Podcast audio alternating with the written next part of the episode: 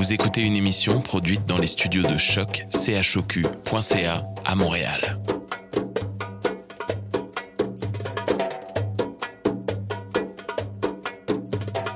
Vous êtes tous les bienvenus à Radio Dodo, une radio internationale destinée aux tout petits enfants victimes des guerres.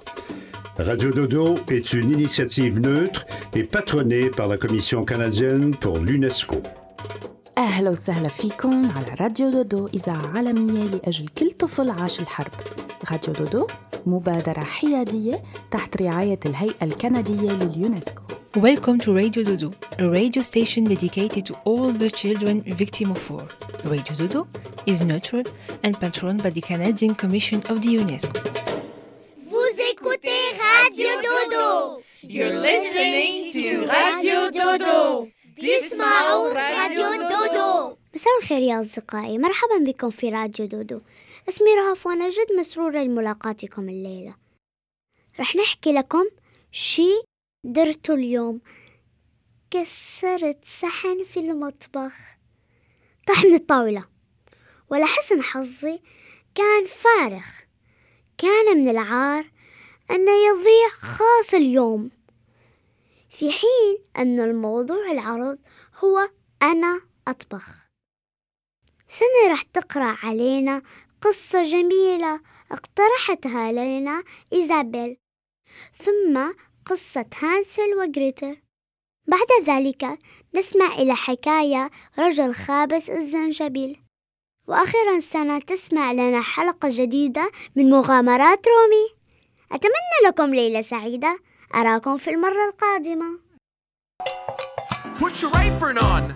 Wash your hands. Let's get out some pots and pans. Cups. Plates and a wooden spoon. Tap, tap, tap a little cooking tune.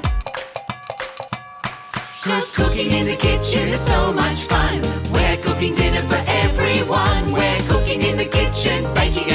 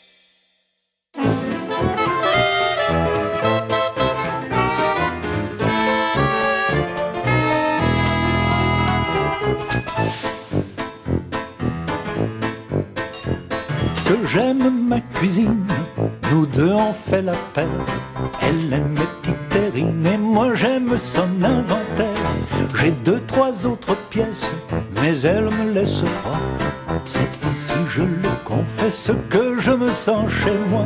Et je sens avec chaque morceau que je croque. La cuisine est le cœur de la bicoque. Oh, oh, Nous deux, on se ressemble. Parfois tout est en place. Parfois elle me semble tout simplement dégueulasse. Parfois c'est la pagaille. Elle est nickel. Ou bien champ de bataille. Mais toujours je suis comme elle. L'évier c'est moi. Et ça permet de conclure qu'on a tous deux un peu les mêmes fêlures.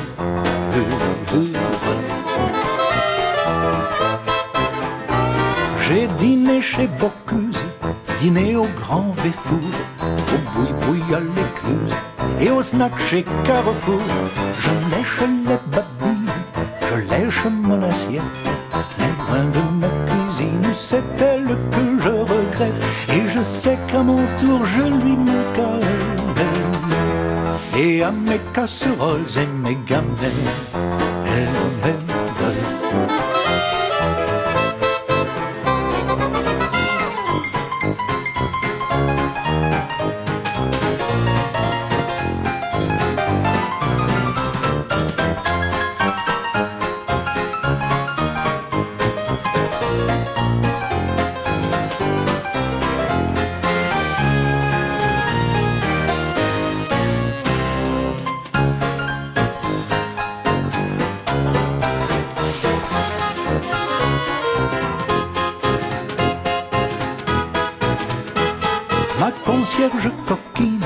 A droit à mon couloir. L'amant de ma voisine a libre accès à mon armoire. Le plombier aux latrines, si le cœur lui en dit. Par contre, ma cuisine est réservée à mes amis pour qu'ils s'y tapent la cloche et s'y régalent.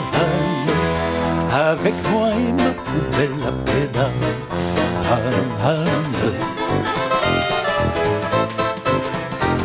Me voilà qui médite, entouré de mes plats, mes torchons, mes marmites, illuminés et.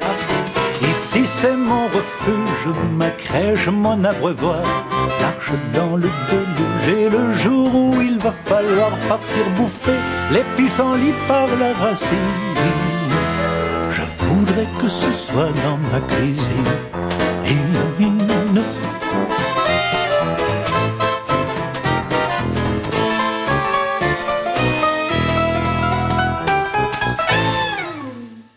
مساء الخير أصدقائي. مرحبا على راديو دودو.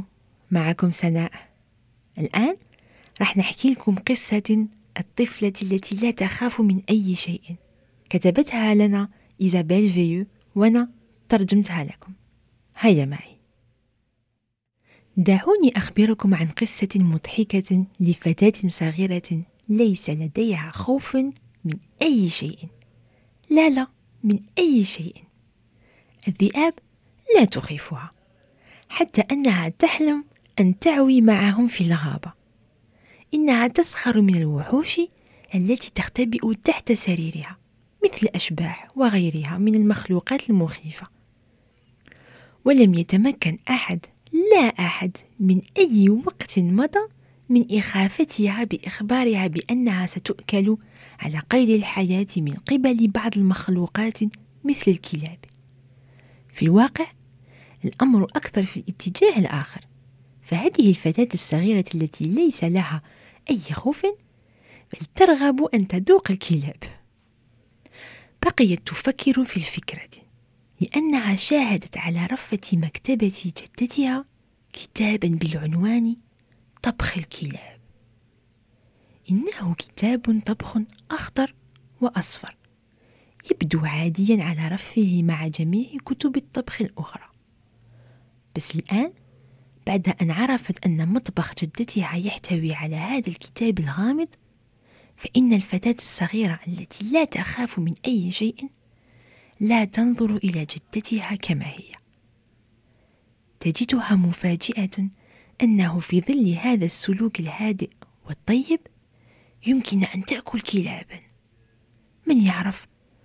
ربما هناك كلب في الثلاجة غالبا ما تفكر في كتاب جدتها فتتساءل عن نوع الوصفات التي قد تجدها فيه. كلب محمر؟ كلاب بالفطريات؟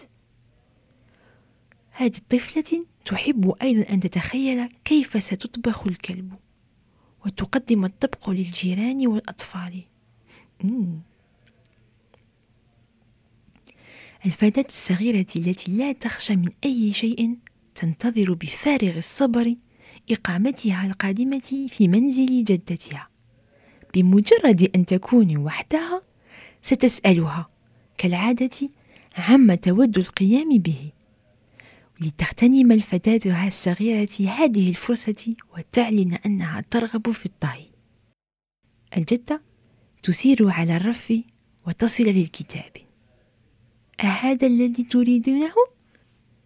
فهي تتساءل أتريدين طبخ الكباب؟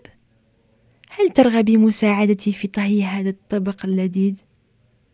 أو الفتاة الصغيرة أدركت بخطئها لم تقرأ العنوان الصحيح لم يكن طبخ الكلاب بس طبخ الكتاب طبقها المفضل في كل هذه الحياة فبكل ارتياح ساعدت جدتها على إعادة هذا الطبخ اللذيذ.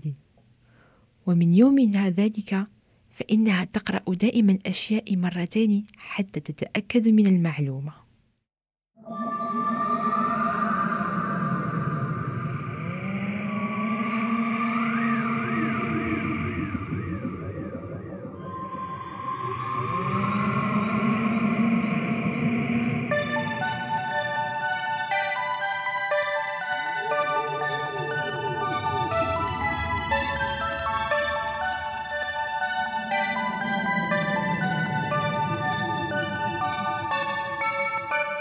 J'ai pas peur, j'ai pas peur, même pas des sorcières. Et si jamais j'en croise une, je l'envoie là-haut sur la lune. J'ai pas peur, j'ai pas peur, même pas des sorcières. Et si jamais j'en croise deux, je leur tire les cheveux. Aglagla, aglagla, moi je dis jamais ça. J'ai pas peur, j'ai pas peur, même pas des fantômes. Et si jamais j'en croise un, je le transforme en lutin. J'ai pas peur, j'ai pas peur, même pas des fantômes. Et si jamais j'en croise deux, je leur fais des nœuds. Aglagla, aglagla, moi je dis jamais ça. J'ai pas peur, j'ai pas peur, même pas des vampires. Et si jamais j'en croise un, je l'écrase dans un coin. J'ai pas peur, j'ai pas peur, même pas des vampires. Et si jamais j'en croise deux, je leur mets le feu. Aglagla, aglagla, moi je dis jamais ça. J'ai pas peur, j'ai pas peur, même pas des gros monstres. Jamais j'en croise un, je le transforme en pantin. J'ai pas peur, j'ai pas peur, même pas des gros monstres. Et si jamais j'en croise deux, je leur mords la queue. Aglagla, aglagla, moi je dis jamais ça. J'ai pas peur, j'ai pas peur, ce n'est que des bêtises. Tout cela n'existe pas, y a que les grands qui croient tout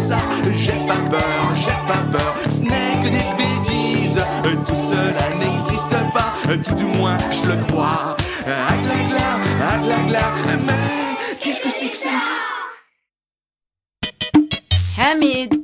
ها حميد. نعم الحاجة أجي يا وليدي أجي. أجي تشرب واحد الكويس ديال اتاي أري لي واحد الكاس. يلا بسم الله. فكرتينا الحاجة بديك الأغنية ديال وهالكاس حلو وهالكاس حلو.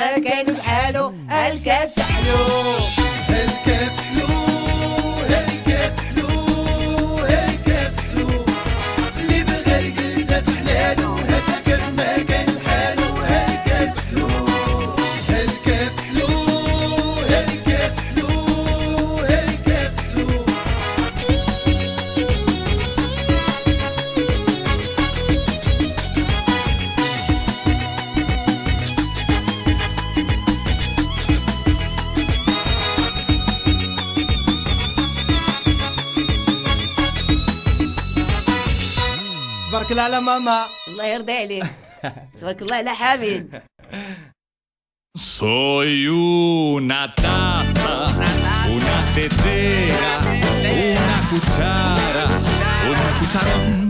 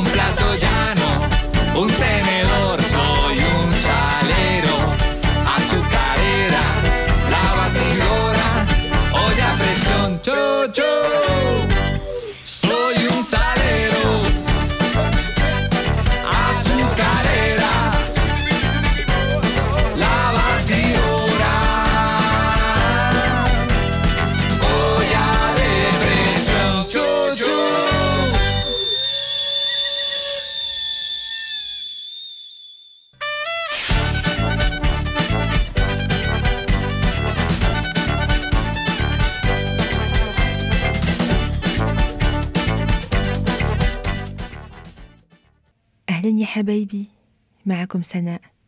والآن راح نسمع إلى قصة هانسل وغريتل هيا معي. كان هناك ذات يوم أسرة صغيرة سعيدة تعيش بكوخ بالقرب من الغابة. تتكون من أب وأم وولد وفتاة. هما هانسل وغريتل وفي أحد الأيام مرضت الأم مرضا شديدا وتوفت. وتزوج الأب من سيدة أخرى. كانت زوجة الأب قاسية ولم تحب هانسل وغريتل. وفي أحد الأيام سمع أنسل زوجة أبيه تتفق مع أحد الصيادين أن يأخذ الطفلين معه ويتركوهما داخل الغابة.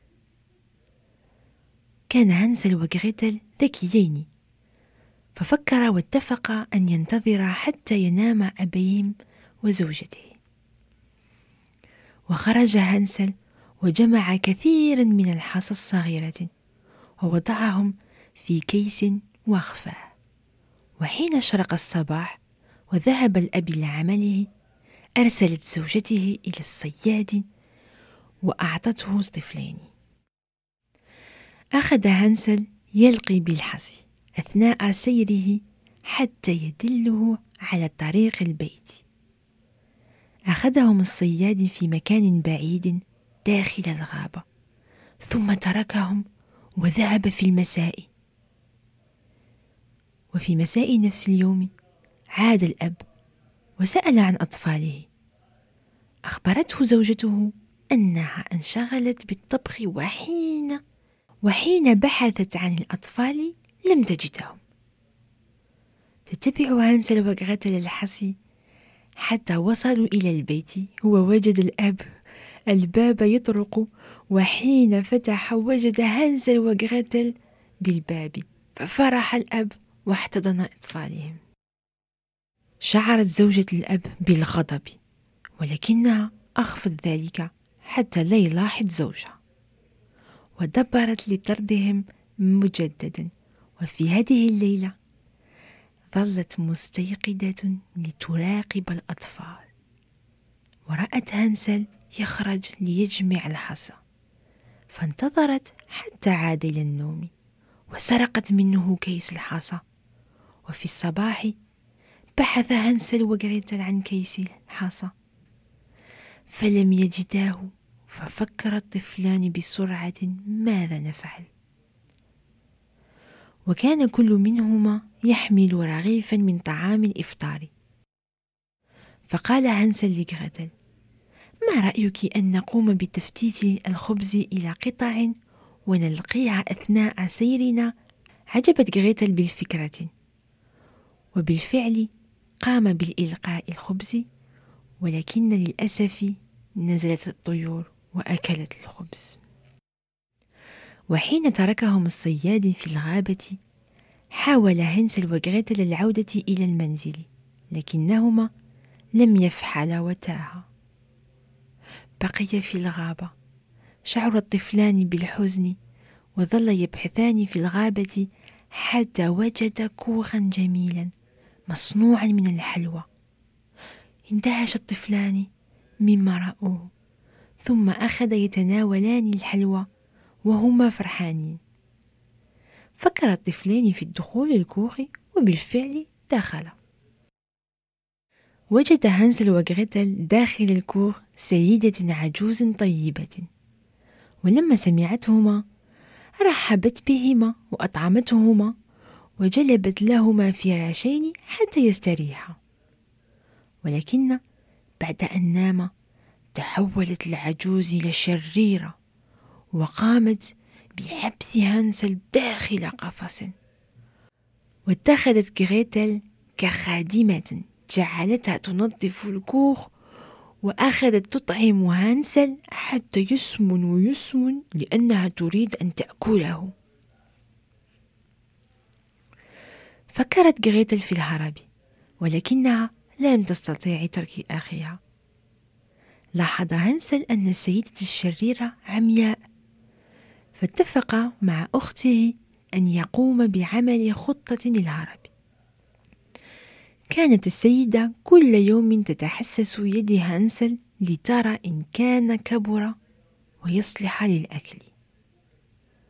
وفي أحد الأيام وضع هانسل دجاجة تحت يد السيدة الشريرة فشعرت أن هانسل أصبح سمينا فطلبت من غريتل أن تشعل النار. وتضع قدرا كبيرا فوقها. فتحت الشريرة باب القفص لتخرج هانسل فنادت عليها غريتل وأخبرتها أنها لا تستطيع إشعال النار.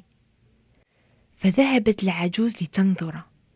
فدفعها الطفلان بكل قوتيهما ودفعها داخل القدر ووضع الغطاء وأحكم الإغلاق وركض مسرعين بعيدا عن هذا الكوخ المخيف. وظل يبحثان داخل الغابة. رأى هانسل شجرة كبيرة كان قد رآها وهو يسير مع الصياد. فعرف أنهما اقترب من المنزل وأخذ يسيران حتى وصل إلى البيت. فوجد والدهما وقد استبد به الحزن. وأرهقه التعب بعد أن بحث وبحث وبحث عنهما في كل مكان ولم يجدهما. ولما رآهما فرح فرحا شديدا.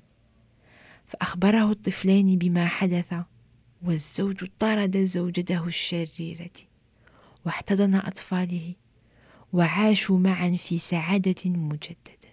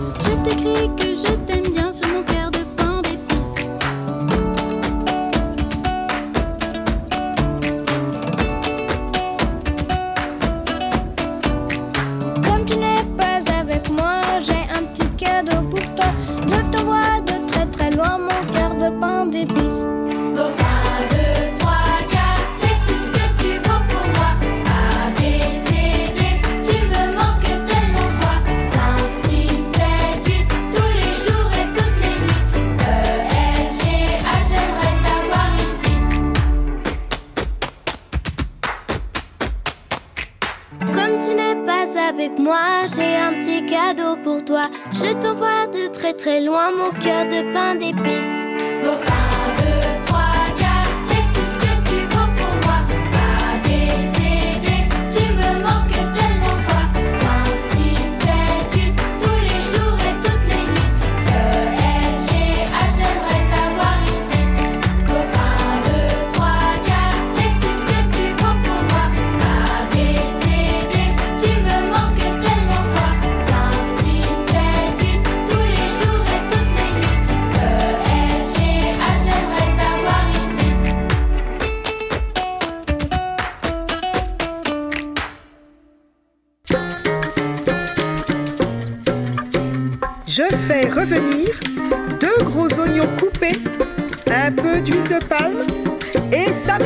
Yeah.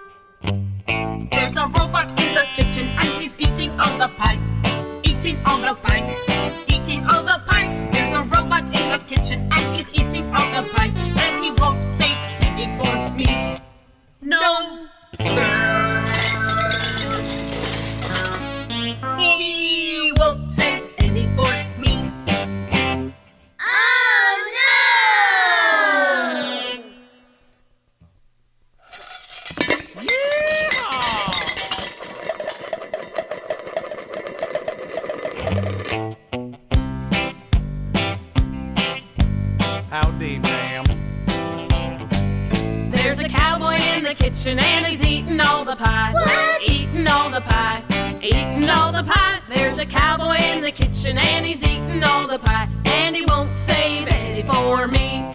No, sir. He won't save any for me.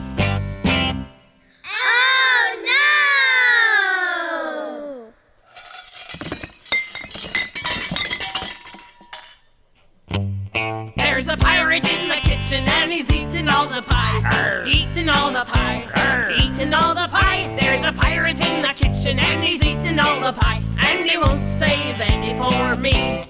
No, sir. Timber me timber. He won't save any for me.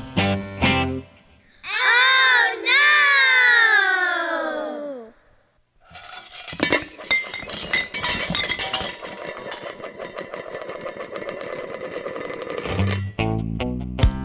Now it's your turn. What do you see in the kitchen?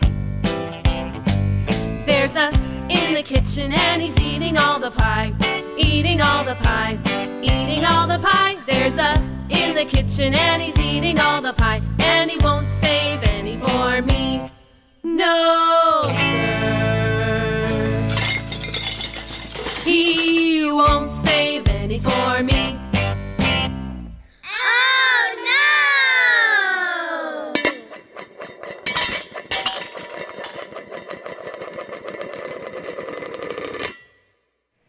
أهلا يا أطفال معكم سناء. والآن راح نسمع إلى قصة رجل خبز الزنجبيل التي وجدناها على موقع يوتيوب. هيا معا. رجل خبز الزنجبيل.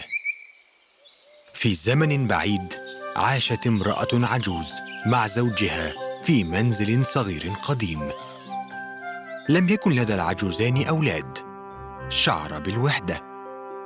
فقررت العجوز أن تصنع ولداً من خبز الزنجبيل. يا زوجي العزيز سوف أصنع رجلاً من خبز الزنجبيل. جهزت كل شيء.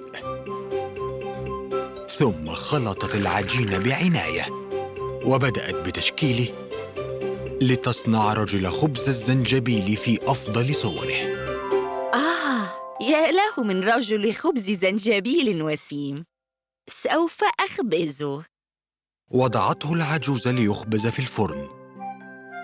انتظرت قليلا. ثم أخرجته من الفرن. آه. رائحته شهية. أضافت حلوى السكر لتصنع له شعرا وفما وقطع الحلوى للعينين. والكرز للأزرار. وبعد أن انتهت تماما قفز رجل خبز الزنجبيل هاربا. ذهلت العجوز لرؤيته يهرب. لا تأكليني. قفز هاربا من النافذة. توقف. توقف. أركض. أركض مثل الريح. لن يدركني أحد لأنني رجل خبز الزنجبيل ركضت المرأة العجوز خلفه. لكنها لم تستطع اللحاق به. ركض رجل خبز الزنجبيل وركض وركض. توقف! وأثناء هذا رأته البقرة. رائحتك طازجة للغاية جاهز للأكل الآن. لقد هربت من العجوز. وأستطيع الهرب من بقرة سمينة مثلك. بالتأكيد أستطيع. وبدأت البقرة في مطاردة الرجل الصغير. لكنه بدأ في الركض بسرعة كبيرة. أركض أركض أسرع من الريح. لن يدركني أحد لأنني رجل خبز الزنجبيل. ركضت البقرة وراء رجل خبز الزنجبيل ومعها العجوز لكنها لم تستطع اللحاق به. استمر رجل خبز الزنجبيل في الركض وسريعا ما التقى بخنزير في طريقه. أنت تبدو لذيذا. أريد أن آكلك في الحال. حاولي جاهدة أيتها الخنزيرة القذرة لن تستطيع اللحاق بي. هربت من العجوز ومن البقرة وبالتأكيد أستطيع الهرب منك. أستطيع ذلك. أركض أركض مثل الريح. لن يدركني أحد لأنني رجل خبز الزنجبيل. انضم الخنزير للعجوز والبقرة ليطاردوا رجل خبز الزنجبيل لكنه لم يستطع اللحاق به. ركض رجل خبز الزنجبيل وركض وفي تلك الأثناء رأته الدجاجة. أوه يا لك من وجبة سوف أطعمك لصغاري. ركضت الدجاجة خلف رجل خبز الزنجبيل.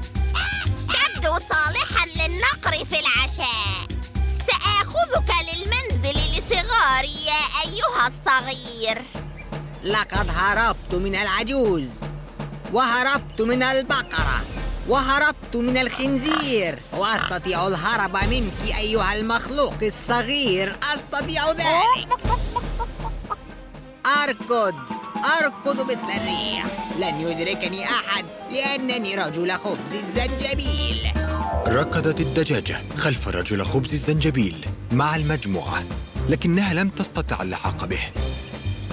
كان رجل خبز الزنجبيل فخورا جدا بنفسه. يا لهم من مجموعة بطيئة أخذ في الركض حتى رأى نهرا فأبطأ.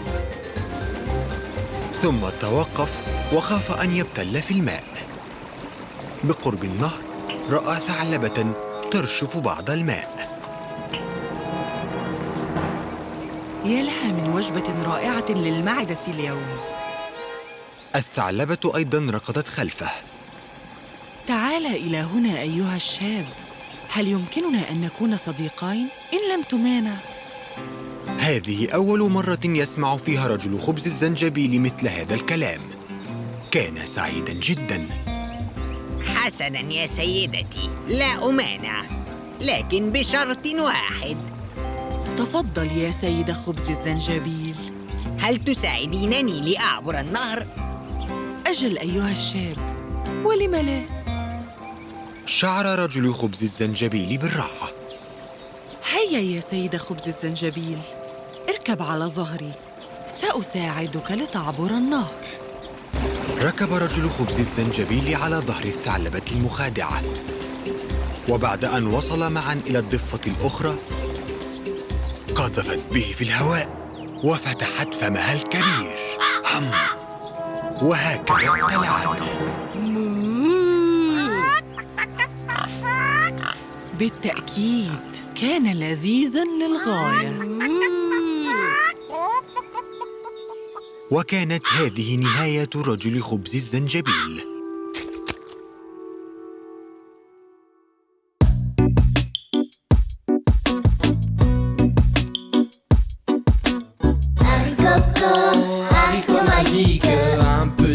De lumière, et tu t'agites.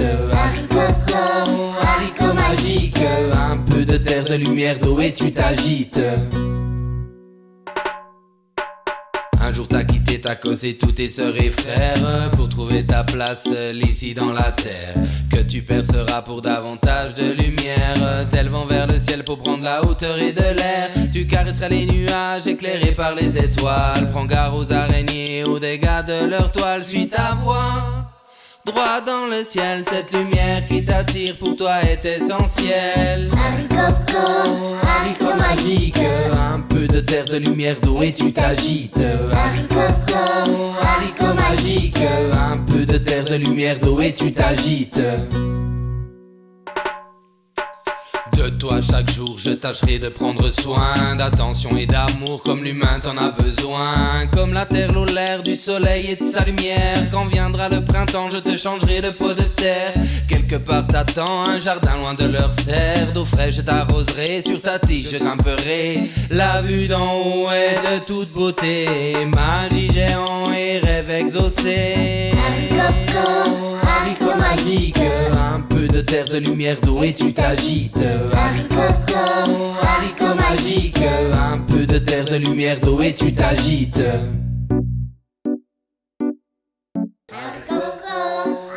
Magique, un peu de dernier nardo et petite agite. Coco, arc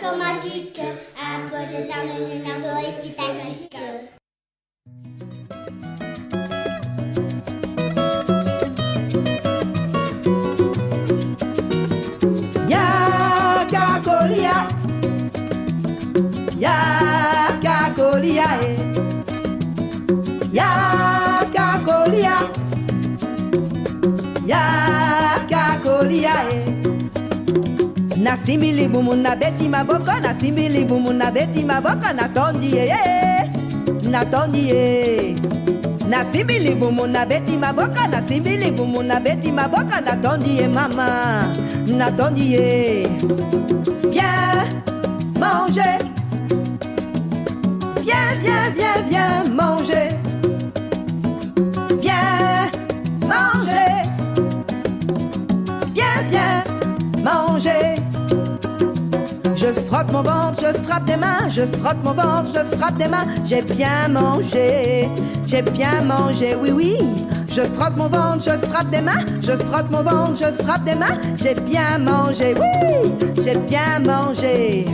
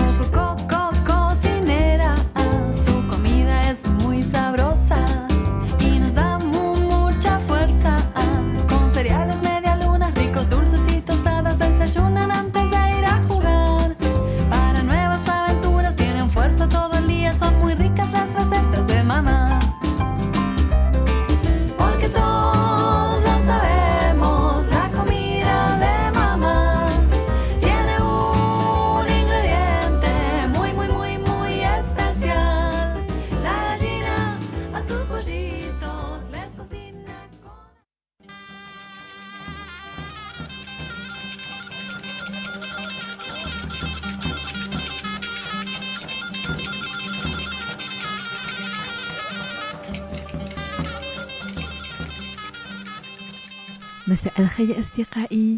معكم سناء.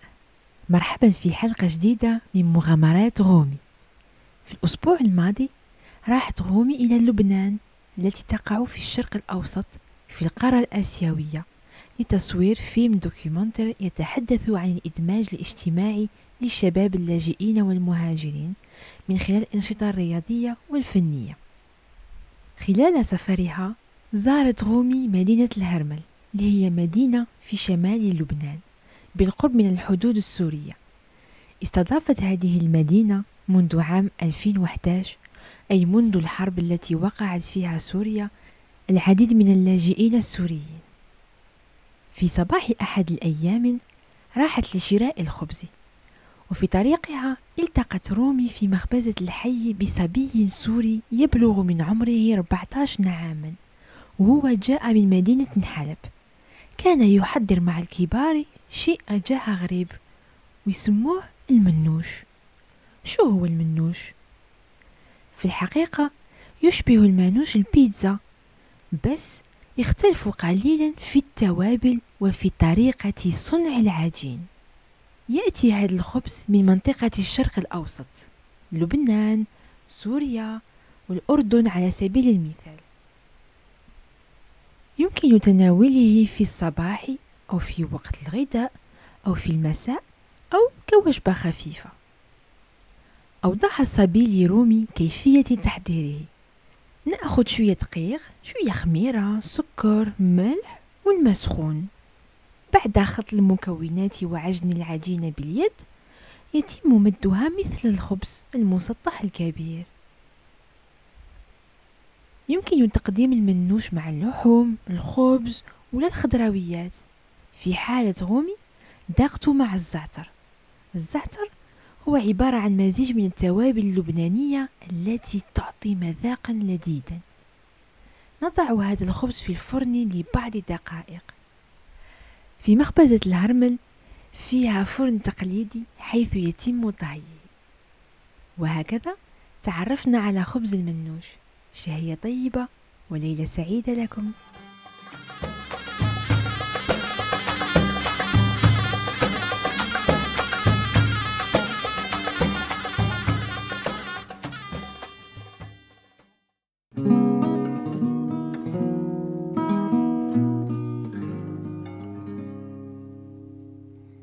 Le petit rat croque le gâteau du roi, mais le roi s'en moque, il a mal au foie.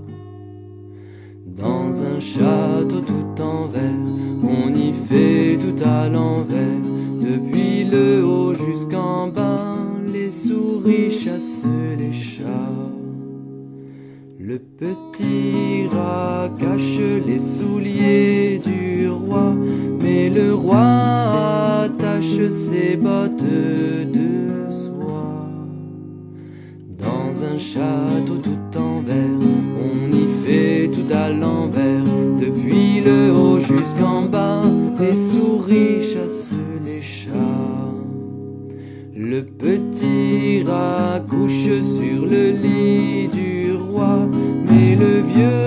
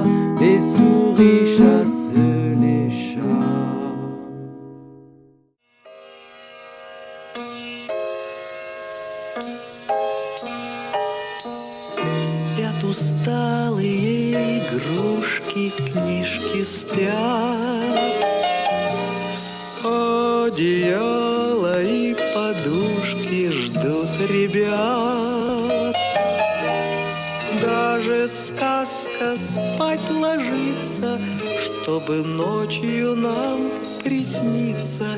Ты ей пожелай, баю, бай. В сказке можно покататься на луне и по радуге промчаться на коне. Со слоненком подружиться и поймать перо жар птицы, глазки закрывай,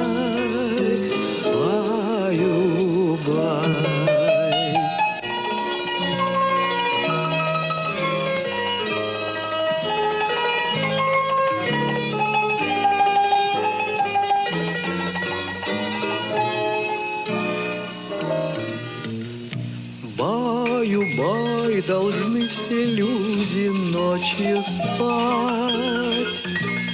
Баю, баю, завтра будет день опять.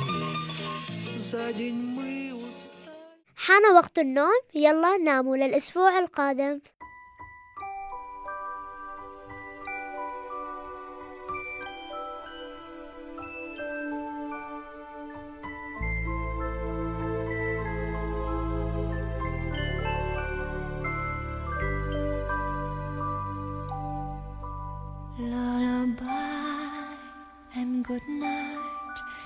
In the sky, stars are bright. Round your head, flowers gay.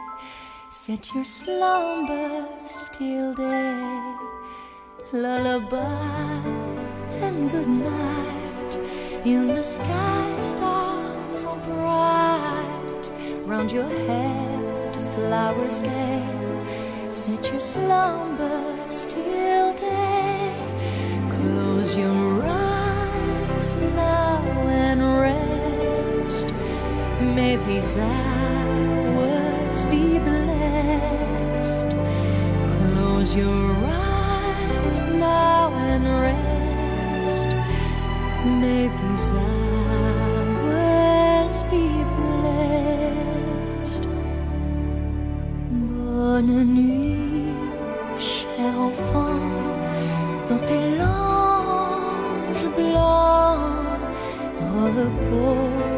you are.